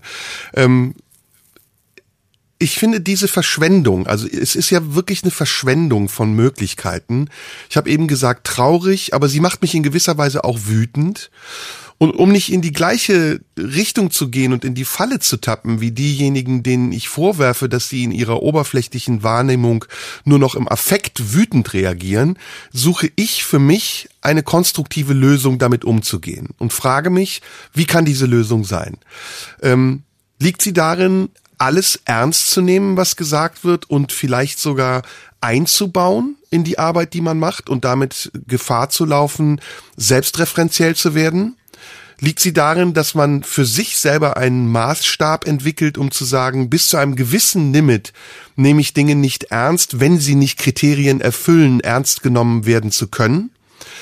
Oder gehe ich vielleicht sogar offensiv damit um und, und ähm, versuche es noch schlimmer zu machen, um noch mehr Reaktion zu bekommen und damit die Reaktion an sich ad absurdum führen zu können? Ich, ich weiß nicht, ob du, bin ich zu abstrakt? Verstehst du, was ich meine? Nee, ja, ja, ja. Nee, okay, ja, ja, sehr gut. Ich verstehe es Danke, völlig. danke, ja. ja. Ähm, nee, ich glaube, es geht, ähm, ja, es gibt natürlich diese, diese äh, nur, Entschuldige, also darf ich das noch äh, kurz ergänzen? Nur, nur als praktisches Beispiel. Wenn wir über den Qualitätspodcast gesprochen haben eben, dann haben mhm. wir sozusagen die dritte Variante benutzt. Ne? Also haben sozusagen in der Übertreibung gezeigt, wie wenig ernst wir eigentlich diese Kritik nehmen. Und alle anderen Varianten, die ich geschildert habe, haben wir vielleicht heute in diesem Gespräch auch schon verwendet, indem wir vielleicht drauf eingehen, zu sehr, wie wir das jetzt machen seit einer Stunde, oder sagen, gut, ab einem bestimmten Level gehen wir drauf ein. Das wollte ich nur noch praktisch hinzufügen. Also wir, wir machen das im, im Wirklichkeit schon. Natürlich und alle alle Wege sind äh, alle Wege sind sind ähm, sind zunächst legitim und alle Wege sind auch weder richtig noch falsch. Alle Wege sind gehbar und aus allen kann etwas entstehen und ich möchte an der Stelle auch genau den Fehler nicht machen, jetzt festzulegen, welcher der richtige und welcher der falsche Weg ist. Also mhm. es gibt ja diverse Abbiegungen. Ne? Man könnte jetzt sagen, ja, warum machst du darüber überhaupt, darüber überhaupt Gedanken? Du machst dein Ding und ähm, darum gibt es drum um dich rum und um uns rum und um uns alle gibt es ganz viele Leute, die sich damit auseinandersetzen auseinandersetzen und die in unterschiedlichen äh, Qualitätsniveaus, in unterschiedlichen Medien ähm, dazu was zu sagen haben. Ignoriere sie doch. Wieso redest du drüber? Mach weiter. Mhm. Ähm, das wäre der eine Weg, der Version 2 bei mir. wäre. Mhm. Genau, genau. Aber der, der wäre viel zu eng, weil ähm, Kunst lebt ja auch genau davon, Dinge in sich aufzunehmen, die um sie rum passieren. Mhm, die Frage ist, in mhm. welcher Art und Weise tut sie das? Ne? Mhm. Ähm, äh, so, also das heißt, es gibt da, glaube ich, keinen absolutistischen Weg, sondern es gibt dann nur ähm, den, den Weg eines möglichst wiederum artifiziellen, kunstvollen Umgangs damit. Ne? Also ähm, du kannst, wir, wir können hier anfangen, die schönsten Hassnachrichten, die wir bekommen, äh, in anderthalb Stunden vorzulesen, ist ein Weg. Würde mich jetzt tendenziell ähm, nicht so interessieren, weil das andere schon gemacht haben und auch besser gemacht haben, als wir es tun würden. Aber ähm, wir können auf einer Metaebene darüber diskutieren, wie wir es jetzt gerade tun. Und dazu will ich auch gleich noch was sagen, weil ich die ganze Zeit schon einen Gedanken habe. Mhm. Ähm, oder wir sagen eben, ähm, wir führen die Dinge ad absurdum. Und ich glaube, es geht darum, alles zu tun. Und ich glaube, das Wichtigste, was wir tun können, ist ähm, zu tanzen, tanzend zu bleiben. Das heißt, ähm, Schön. Ja, das meine ich, das meine ich total positiv. Und zwar äh, tanzend zu bleiben. Das heißt, alle, alles zu, wie ein, wie ein Tänzer, wie ein guter, wie ein guter Tänzer, wie ein guter Schauspieler auf der Bühne, der alles kann. Äh, richtig gute Schauspieler, die, die alles können, die stellen sich nach vorne und brüllen das Publikum an. Die sitzen aber auch hinten still vorm Vorhang, weil andere gerade eine Szene haben, tun nichts, aber haben eine ungeheure Präsenz. Oder Tänzer, die einfach ähm, sowohl in einem tief intimen umschlungenen Tanz fast schon erotisch tanzen können und Tänzer, die aber auch ähm, irgendeinen Standardtanz aufführen können, was vielleicht in unserem Bild am ehesten dran wäre, an dem ähm, wir machen und liefern den Standard und alle anderen drumherum ignorieren wir. Das wäre die klassische äh, Sender-Empfänger-Konstellation bei uns jetzt. Ähm, und, und der Tänzer kann aber auch vor sich, für sich alleine tanzen und kann alles ignorieren. Er kann aber auch mit anderen tanzen. Er kann in einer großen Masse untergehen oder aus ihr hervorstechen. Und deswegen wäre ich dafür, dass wir wieder lernen zu leben äh, wie, wie Tänzer. Mhm. Was war der Gedanke, den du behalten wolltest? Der Gedanke, den ich behalten wollte, war, dass ich, seit wir über das Thema Kunst sprechen, ähm, die ganze Zeit äh, den Eindruck habe oder für mich eine, eine Parallelpoesie ähm, vorgenommen habe, eine Parallelübersetzung, weil es sich am Anfang mir so herbeizitiert hat. Und zwar dachte ich die ganze Zeit, jedes Wort, das wir jetzt über das Verhältnis von Kunst und Gesellschaft, um es ein bisschen abstrakter zu sagen, hier formuliert haben, jedes einzelne Wort würde auch funktionieren, wenn du das Wort Kunst durch das Wort Liebe ersetzt. Jedes Wort. Und wenn man sich das, was wir bis jetzt besprochen haben, nochmal anhört und einfach nur dieses eine Wort austauscht, dann haben wir eine große Diskussion darüber, wie sieht menschliches Zusammenleben, wie sehen Liebesbeziehungen ähm, zwischen Mann und Frau, zwischen Mann und Mann, zwischen Frau und Frau, zwischen diversen, wie auch immer heute aus. Und ich glaube, dass das Parallelräume sind. Ja, das ist das sehr ist gut. genau ich glaube, dass es genau darum geht, ähm, dieses Feld, des, dieses Feld der Liebe und des menschlichen Zusammenseins, des sich Begegnens, ähm, Zusammenbleibens, des sich manchmal auch wieder Verlassens neu zu kartieren und zwar neu zu sortieren, ohne mit bestehenden Bildern ranzugehen. Und ich hatte diese Assoziation, als du über den Kapitalismus gesprochen hast und ähm, wir kurz über die, ich nenne es mal die Warenförmigkeit der, der Gegenwart gesprochen haben, da hatte ich diese Assoziation. Und dann haben wir die Abbiegung genommen Richtung Kunst. Inwieweit verändert das, was wir heute im, als kapitalistische Welt erleben, was, was wir in Bezug zu den Waren erleben, inwiefern verändert verändert das unser Kunstverständnis. Und an dieser Stelle hätte man auch die Abbiegung nehmen können und die Frage stellen können, sind nicht ähm, die Liebesbeziehungen, und ich nehme, nehme jetzt mal dieses große Wort, um darunter auch alles einzubeziehen, ähm, äh, nämlich sowohl die, die sexuellen Begegnungen, die ähm, lebenslangen Begegnungen, die lebenslangen Begegnungen, die sich vielleicht irgendwann ähm, jenseits des Sexuellen bewegen und auch die Liebesbeziehungen im klassischen Sinn. Ähm, sind sie nicht auch beeinflusst von der wahren Förmigkeit? Ist nicht auch das letztlich zunächst häufig der Anspruch, den wir haben, wenn wir jemanden kennenlernen, wenn wir jemanden finden, äh, ohne ihn vielleicht gesucht zu haben oder auch gerade weil wir ihn gesucht haben, ist nicht dann zuerst das, was gibt er mir, was kann er mir geben, wer kann ich sein, kann ich besonders bleiben im Zusammensein, bin ich besonders für den anderen, ist der andere für mich besonders oder gibt es jemanden, der noch besonderer ist als der, der mir gerade begegnet ist. Wunderbar. Das ist ein ganz toller äh, Gedanke und überhaupt keine Abzweigung. Ich finde, das ist genau der Gedanke, der am Anfang dieses Gesprächs stand. Und ähm, ich teile das mit dir, weil ich mir tatsächlich in den letzten Monaten auch sehr viel Gedanken darüber gemacht habe. Die Frage ist letztendlich ganz simpel. Warum können wir das, was wir von anderen verlangen, nicht uns selbst geben, beziehungsweise wenn wir es von uns verlangen, warum können wir es den anderen nicht geben? Also dieses, der Umgang, der wohlwollend ist und nicht von arg bestimmt ist. Der Umgang, der Geduld hat, den anderen zu ertragen, ihn ähm, gelten zu lassen, ihm Raum zu geben, sich zu entfalten, egal wie der andere ist, ob er nun äh, einen vielleicht sogar angreift oder ob er einen vielleicht in Frage stellt oder ob er vielleicht Dinge tut, die man nicht erwartet. Und das ist ein Thema, über das ich wirklich weiter auch intensiv nachdenken möchte, weil ich glaube, dass es eine Bewegung ist, die im, im Widerstand zu dem steht, was uns beide ähm, ja oft auch stört, nämlich die Oberflächlichkeit, mit der man nicht nur uns begegnet, sondern vielleicht auch in der man anderen Dingen begegnet, die eine intensivere Auseinandersetzung verdient hätten. Ähm, das klingt jetzt ein bisschen hochtrabend und vielleicht für den einen oder die andere arrogant oder ich höre mich wieder selbst gerne sprechen, aber das ist egal. Ich meine das, was ich gerade sage und ich repräsentiere das, was ich denke und fühle in diesem Moment. Und ich fühle und ich denke nicht nur in diesem Moment schon seit sehr langer Zeit, seit geraumer Zeit, insbesondere verstärkt auch durch die, ich sage das Wort jetzt zum ersten und zum letzten Mal, Corona-Krise, dass wir mehr und mehr uns zurückziehen in innere Ballungsräume, in, in Räume in uns, die bestimmt sind von, von Wut, von, von ähm, garstiger Reaktion, von dem Wunsch, sich mit anderen zusammenzuschließen und ähm, brutalen, radikalen Widerstand gegen unsichtbare Mächte zu leisten, die uns offensichtlich unterdrücken, weil sie es nicht gut mit uns meinen, mit ähm, vermeintlichen Diktaturen, die im Unsichtbaren unsere Gedanken und unser Verhalten lenken und steuern.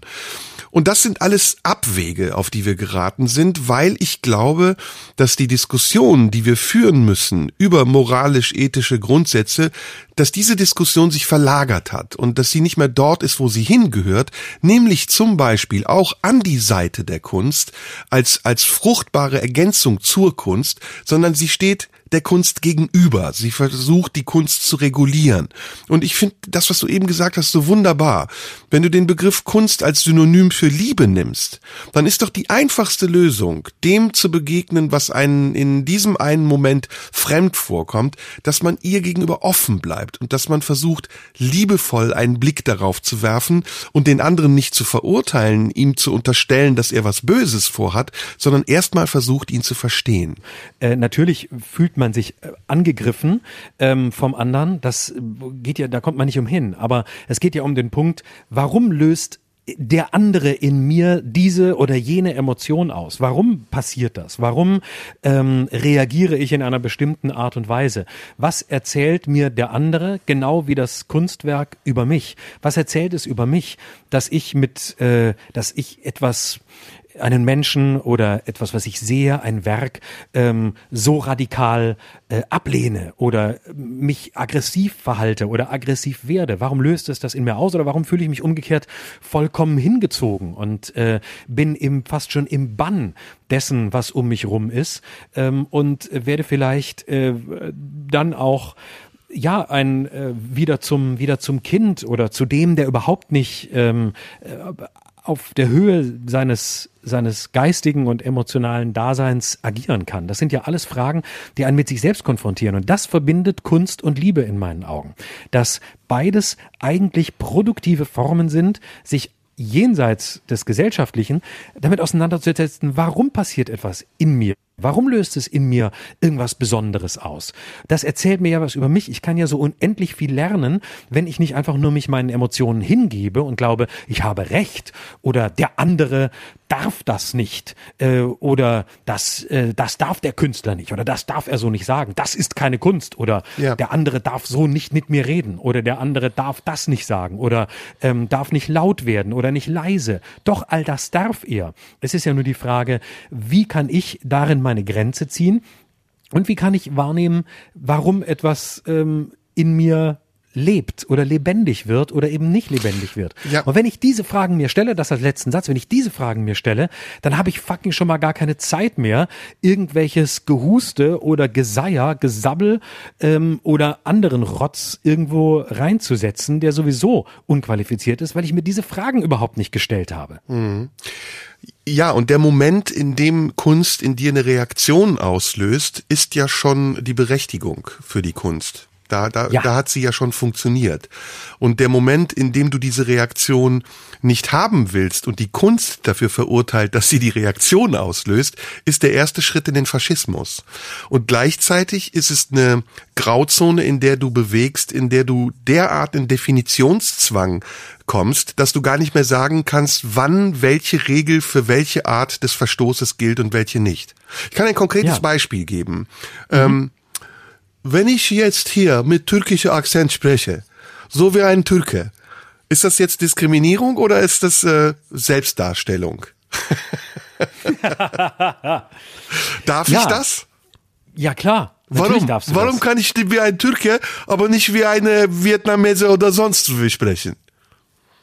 In meinen Augen kannst du das. Ich finde, dass es eine falsche Rassismusdefinition ist, zu sagen, dass die Nachahmung eines, eines Dialekts oder eines Akzents eine, ein, ein rassistisches, ähm, ähm, ein, ein rassistisches Moment ist. Das entwertet den Rassismusbegriff. Der, der Rassismus beginnt, wenn beispielsweise ich oder du, völlig egal, ähm, irgendeinen Akzent parodieren und dann ähm, etwas sagen, was denjenigen herabsetzt, diskriminiert ähm, oder äh, in, mit, mit Stereotypen arbeitet, die ganz klar herabsetzend sind und wo der andere sagen würde, äh, das ist ähm, das ist eine bestimmte Konnotation, die ähm, ist besetzt. Dann ist denn aber auch die Herabsetzung ist denn nicht aber auch herabsetzend, wenn man sagt, Satire darf nicht nach unten treten? Stellt man dann nicht schon eine Hierarchie zwischen unten und oben her? Wer ist denn unten? Das Wer kann ich nicht oben? sagen. Ich, ich wäre, ähm, ich, äh, das ist nicht, der Satz ist keiner, den ich so sagen würde. Ich denke den auch nicht. Mhm. Mein Maßstab wäre immer ähm, Satire sollte in, nur in dem Sinne nicht nach unten treten, dass sie sich nicht über Unschuldige lustig macht. Also beispielsweise, wenn ein Terroranschlag passiert und ähm, es sterben 100 Leute, dann wäre es mein persönliches ethisches äh, Satirekriterium, dass ich mir natürlich nicht über die Opfer lustig mache. Sehe ich anders. Wenn ähm, die Satire erklären kann, warum sie es macht, darf sie es machen. Richtig, deswegen sage ich ja, wäre mein ethisches mhm. Prinzip. Ich sage nicht, es ist das einzige. Das also es gibt da ein gutes Beispiel. Es gibt da ein gutes also, Beispiel. Also, ne? Der von mir nach wie vor sehr geschätzte Nils Ruf hat ja eine Zeit lang für großes Aufsehen gesorgt, indem er immer wieder in Situationen, in denen große Betroffenheit existierte, Tweets abgesetzt hat, die nahezu unverschämt waren, weil sie genau mhm. das Gegenteil von dem waren, was man erwartet hat. Also er hat sich lustig gemacht über Opfer, über was weiß ich. Zum Teil so, dass ich auch dachte, okay, das ist jetzt nicht der richtige Zeitpunkt, das zu tun und vielleicht auch nicht das richtige Medium. Aber die Erklärung, die Nils dafür gegeben hat, die fand ich sehr plausibel. Nämlich, dass er gesagt hat, an anderem anderem Ort und an anderer Stelle, da wird ganz oft übersehen, was getan wird und die moralischen Maßstäbe, die angelegt werden, um in einer bestimmten Sphäre sich selbst auch Geltung und Gehör zu verschaffen, sind unverhältnismäßig. Deswegen muss eigentlich permanent und jederzeit möglich sein, auf jegliches Ereignis in irgendeiner Form satirisch zu reagieren. Diese Reaktion fand ich plausibel, obwohl es nicht mhm. meine Art wäre, das zu genau. tun, aber sie darf sein. Das wäre meine Antwort genau. darauf. Danke. Ja, genau darum geht's. Es darf sein. Deswegen habe ich vorhin so betont, wäre mein ethisches Kriterium. Mhm. Aber das muss nicht das von allen sein und ich kann äh, jede, an, jedes andere Kriterium ähm, anerkennen. Und ich, oder ich kann ihm widersprechen, ich muss es nicht anerkennen. Das, so wie er es sagt, leuchtet mir ein.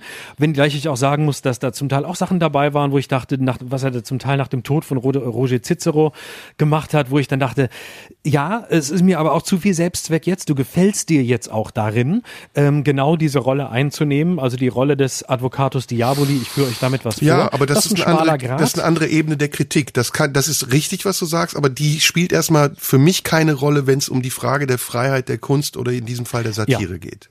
Genau, deswegen ähm, würde ich auch jederzeit dagegen sein, dass, dass man niemanden wie Nils Ruf wegen sowas sperrt oder äh, keine Ahnung Übrigens, äh, auslädt. Noch ein sehr wichtiges, noch ein zweites wichtiges Argument, das ich vergessen habe, was ich dazu sagen muss, wo ich ihm auch recht gebe, dass er nämlich sagt, ist eigentlich die Öffentlichkeit der richtige Ort, um wahrhaft und glaubwürdige Betroffenheit zu zeigen?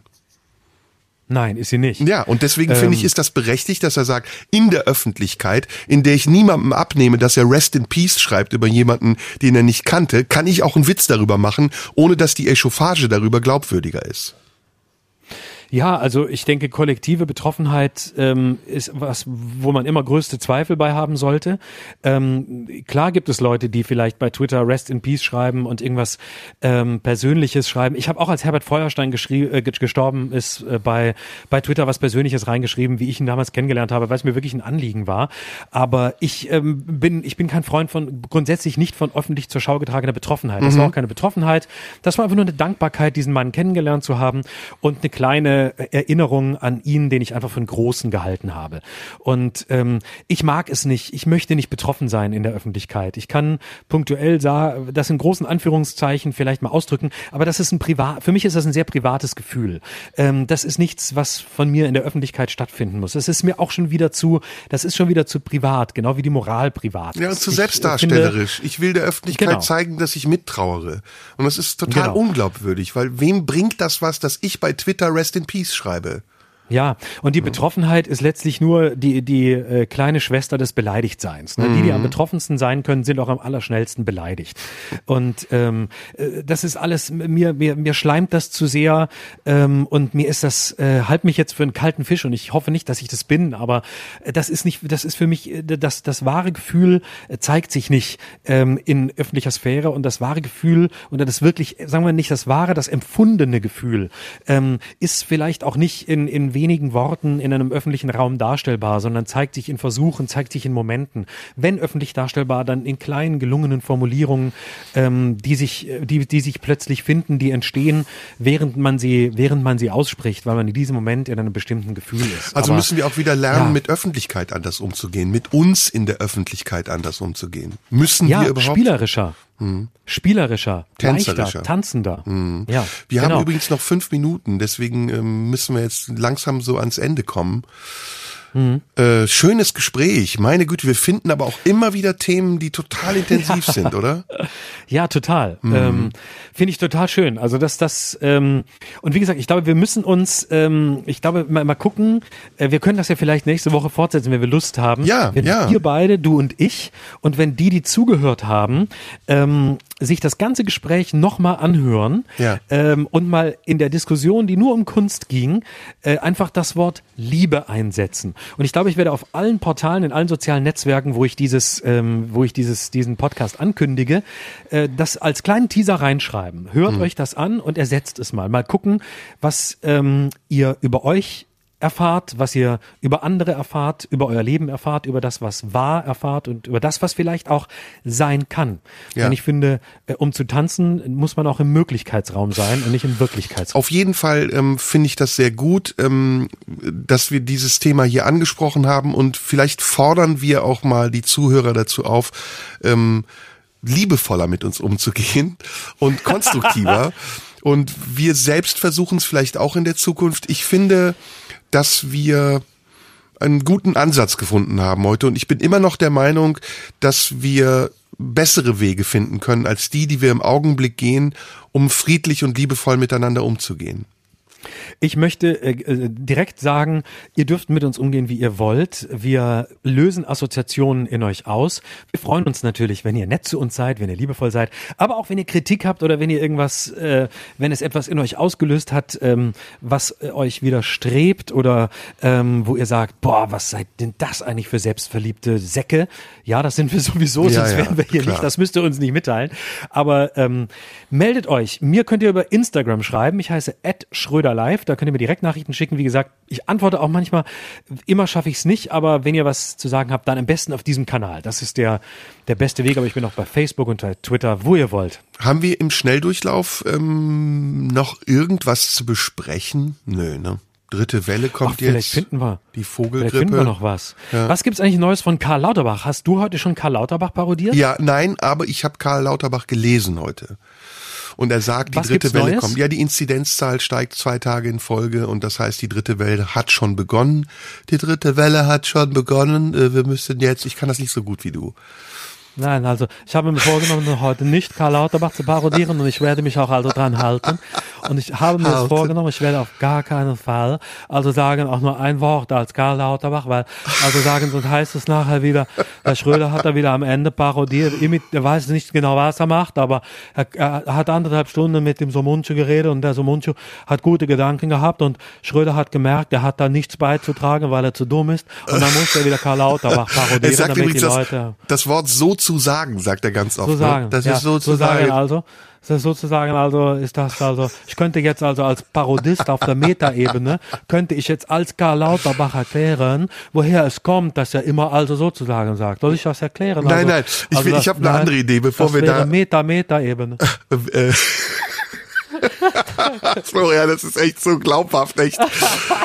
ähm, sollen wir was anderes mal hier besprechen? Wir, wir, wir. Lass uns mal eine Finte hier versuchen. Und zwar, ähm, haben unsere Zuhörer eigentlich Lust darauf, frage ich jetzt mal ganz suggestiv, ähm, uns live zu sehen? Wollen wir beide nicht mal auf Tour gehen und das Ganze hier, was wir machen, live präsentieren? Du, das ist eine saugute Frage, hm. über die ich noch gar nie nachgedacht habe, die mich auch total überlastet an der Stelle. Hm. Da muss ich erst, da muss ich erst mal eine Woche drüber nachdenken. Aber hm. also ich könnte mir sehr gut vorstellen, dass wir vielleicht, ähm, dass wir das mal machen sollten. Und ich glaube auch, da müssten jetzt aber die Zuhörerinnen und Zuhörer uns mal mitteilen, ob sie da überhaupt kommen würden. Das also können sie machen, indem sie den Like-Button klicken und unseren Kanal genau. abonnieren, oder? Richtig. Und äh, wir würden aber natürlich Tickets gibt's nur über äh, Eventim. Hm. das sind denen schuldig. Und geimpft. Und, äh, und nur Geimpfte kommen rein. Mhm. Genau. Das, und, zwar, und zwar nur mit BioNTech Geimpfte, mhm. AstraZeneca Geimpfte. Das Prekariat unter dem Geimpften bleibt fucking draußen und kommt nicht rein. Der hört sich schon so an, als hättest du ihn vorbereitet. Den hast du schon aufgeschrieben. Nein, den, nee, den, nein, nein, nein. Der, der, ist mir jetzt gerade wirklich spontan so eingefallen. Okay. Und als ich ihn gemacht habe, habe ich gedacht, scheiße, das könnte, das wäre eigentlich. Als goldenes Prinzip unter Kabarettisten never use the same joke twice. Nein, nein, auf keinen Fall. Nein, natürlich nicht. Deswegen mache ich ihn ja hier. Und er bleibt hier. Hier ist er gut aufgehoben. Sehr gut, sehr gut. Geht's dir eigentlich gut? Ich habe dich gar nicht gefragt am Anfang. Wie geht's dir eigentlich? Äh, ach, eigentlich geht's mir sehr gut. Ich ähm, bin wieder ein bisschen, bin wieder auf dem auf dem Damm und äh, habe ein bisschen was zu tun und ähm, bin jetzt einfach gespannt, wann die dritte Welle kommt. Und ich finde, die, ich finde jetzt, ich will das auch nicht mehr hören. Die Wellen sind ja die ganze Zeit da. Also für mich sind die krassen Wellen die, dass ich am einen Tag höre, der BioNTech-Impfstoff hilft auch gegen die Ansteckung. Also man ist offensichtlich zu 89 Prozent nicht mehr ansteckend. Am nächsten Tag höre ich, die dritte Welle kommt. Dann höre ich, dass es jetzt Konzepte geben soll, wie wieder Veranstaltungen wie unsere stattfinden sollen und zwar schrittweise mhm. und zwar so bald wie möglich. Und dann höre ich in der nächsten Sekunde wieder, AstraZeneca hilft doch nicht so. Dann höre ich wieder, AstraZeneca hilft doch. Karl Lauterbach lässt sich mit AstraZeneca impfen. Dann denke ich wieder, oh, es, es geht doch. Und ähm, ich finde, die Immer wieder Lacherfolg, echt Wahnsinn. besonders wenn du den nur so kurz einstreust, ist auch ja, gut. Ja, ja, Mehr darf man auch nicht machen. Mehr darf man auch nicht machen. Kannst du so einen Trialog mit Skopin noch bauen? Also, dass Skopin zwischendurch auch nochmal auftaucht? Ja, tatsächlich auch an der Stelle würde ich mir natürlich auch wünschen, äh, dass vielleicht, dass vielleicht auch mal, also ich würde mir einfach auch wünschen, dass Karl Lauterbach vielleicht tatsächlich auch mal einen Podcast bei uns macht. Also wir sind da auch schon im Gespräch. Also äh, irgendwie Lauterbach oder Lauterbach gegen Hansi Flick oder so oder oder oder oder gegen gegen sagen wir mal äh, gegen gegen Kekulé, da wir, also haben wir schon mal habe ich auch schon mal in der Leitungssitzung besprochen. Also mich hat da so einer angerufen vom vom Radio von ich weiß nicht mehr eins live. Irgendwie er will etwas machen, ich soll also mit Hansi Flick BDSM-Sex haben, ich weiß es nicht genau. Ich habe das in diesem Podcast von diesem von diesem Till, von diesem, ja, von diesem Beisen, nee, wie heißen die bei so, da, der Türke und der Deutsche, da, ich habe Polak, ich habe sie vergessen, auf jeden Fall, ich mache es nicht, ich habe abgesagt. Kannst du, Ja, Karl ähm, Lauterbach hat abgesagt wegen so Mundschuh und Schröder, also da soll man noch mal drüber reden. Kannst du, ähm, kannst du, warte mal, ich hatte gerade einen im Kopf, den du auch machen könntest. Ach, habe ich Das ist vergessen. eine ganz peinliche Hier, äh, kannst du hier Dings, ähm, wie heißt der, ähm, der mit Rach zusammen, wo du auch Gast warst? Kannst du den machen? Nee, ne? Ach, Ja, der Rach hat doch Horst-Dieter? Nein, der Rach hat doch den Kölner Stadtanzeiger Podcast mit unserem rheinischen CDU-Politiker. Äh, seinerzeit in Wer jeder das denn? Talkshow CDU. Ach, äh, Wolfgang, Wolfgang Bosbach. Bosbach. Kannst du Wolfgang ach Bosbach? so. Nee, nee, nee, nee, der ist, nee, den, den, den mache ich nicht. Ich mache nur, ich mache nur neue, mach nur aktuelle Figuren. Wolfgang Also Bosbach Kohl, ist auch rheinisch, ne? Blüm, ja, Ja, gut, das uralt, den kennt ja keiner mehr. aber Ähm. bei, den, bei, bei Habeck muss man sagen, Habeck ist so farblos, dass man den noch nicht mal parodieren kann. nee, das, Ne? nein, das ist nicht wahr. Das finde ich, jetzt auch nicht richtig. Also, das ist, also, das, das finde ich jetzt nicht, nee, also, da muss ich auch mal sagen, also, wir sind ja durchaus inklusiv bei den Grünen, aber muss auch sagen, wenn ich sowas höre, also, da will mir, also, nee, das finde ich, also, nee, weil wir müssen auch ausgleichend sein und, äh, finde ich nicht, dass äh, farblos, also, würde ich mal mit der Annalena drüber reden. Ja, aber, also, aber Kretschmann, Kretschmann kannst du auch noch, oder? Robert. Ja, das ist ja selbstverständlich, du Hornochs. Vorsicht. Vorsicht, Kretschmann, privates Schicksal gerade, absolut kein Ort für Satire, sonst gibt's sofort Ärger. Oh ja, oh ja, oh ja, gut, ja, gut. Wir sind Ne? auch nur durch. gleich darauf hinweisen, es war in, kein inhaltlicher Witz über Kretschmann, es war wirklich nur äh, Hallo! nicht mehr und nicht weniger!